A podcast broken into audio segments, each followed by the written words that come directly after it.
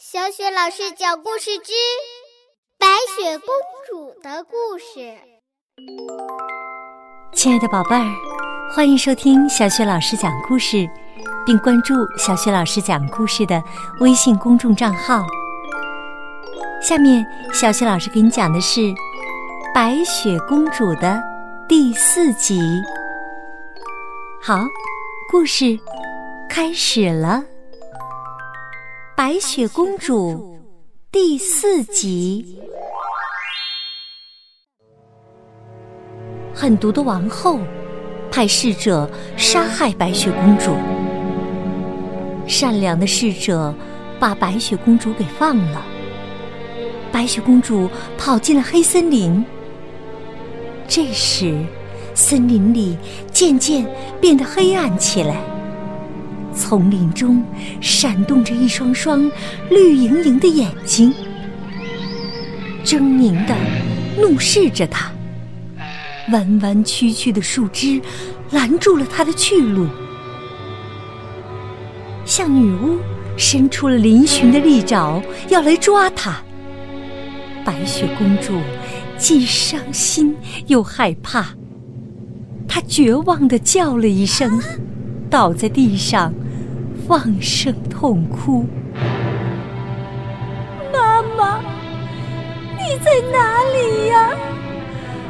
妈妈，快来救救我吧！救救我吧！一想到妈妈，白雪公主哭得更伤心了。突然。森林里又渐渐的亮堂起来了，那些可怕的绿莹莹的光，竟慢慢的向他靠拢过来。难道是王后派的追兵到了？白雪公主不由自主的紧张起来。不管是追兵，还是森林里的女巫，我都要勇敢面对。哭。是没有用的。白雪公主抬起头，向四周打量，看见了许多可爱的小动物，有小鹿、小鸟、小兔子，它们正在嗅着白雪公主身上的味道。原来那些绿光是小动物们的眼睛啊！白雪公主破涕为笑，小动物们见白雪公主非常友善，就将她围在中间。白雪公主问他们：“当你们遇到了困难，该怎么做呢？”一只小鸟啾啾的鸣唱了起来。白雪公主拍手说道：“哦，是唱歌。”于是她唱道：“开开心，唱首歌，世界将变得多美好。”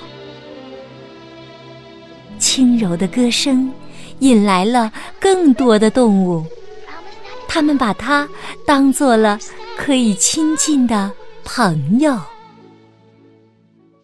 唱完歌，白雪公主觉得开心了很多。她打量了一下四周，然后对小动物们说：“我晚上需要个住的地方，森林里有没有小木屋呢？”小动物们连忙点头。白雪公主高兴的站起来，于是小鸟们。飞过来，轻轻地衔着它的衣裙。小鹿们则蹦着跳着，在它前面带路。其他的小动物们都跟着它，穿过密林，趟过小河，来到一幢小木屋跟前。小木屋门前有条小河，河上卧着一座小桥。白雪公主开心地说：“好可爱呀，好像是小娃娃的房子。她整理了一下衣裙，然后礼貌地敲敲门，可是没人应。他抹了一下玻璃上的灰，往屋里看了看，说：“屋子里好黑呀。”然后他推开虚掩的门，走了进去。屋子里又脏又乱。到处是灰尘和蜘蛛网。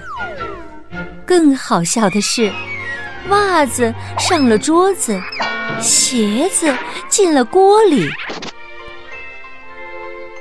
白雪公主环视了一下，对小动物们说：“这里好像住着七个不爱干净的小孩儿。”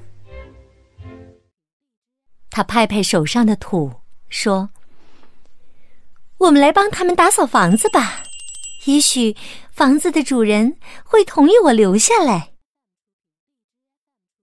于是，白雪公主对小花栗鼠说：“你们洗碗碟。”又对小松鼠和小鹿们说：“你们来打扫。”白雪公主拿起扫把说：“我来用这个扫把。”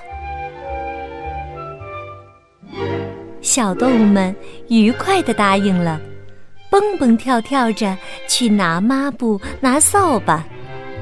小花栗鼠则直接到水池边洗碗。它们洗呀、擦呀、扫啊，要干的活儿可真不少。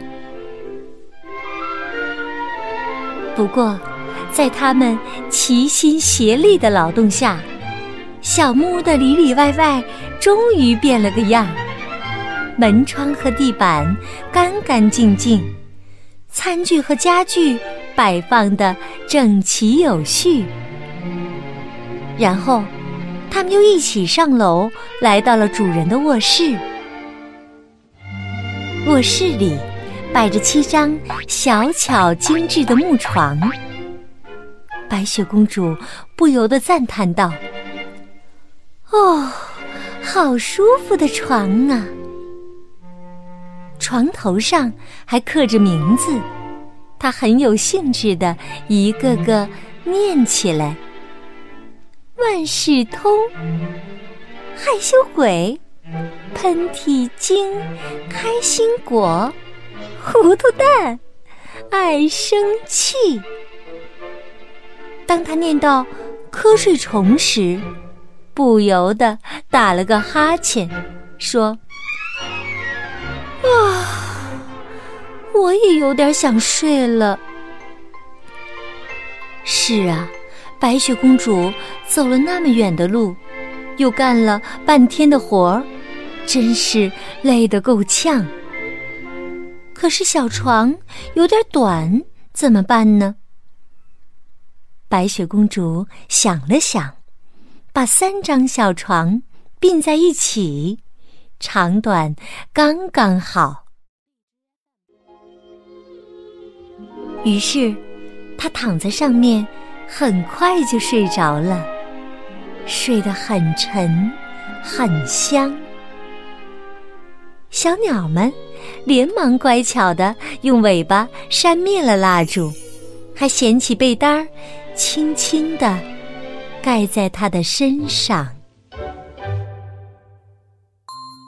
好，亲爱的宝贝儿，刚刚你听到的是小雪老师为你讲的《白雪公主》的第四集。宝贝儿，如果你喜欢小雪老师讲的故事，别忘了点击收藏，也可以分享给更多的小朋友来听。点击小雪老师的头像，还可以听到所有小雪老师讲过的精彩故事呢。好了，宝贝儿，《白雪公主》第五集当中，我们再见。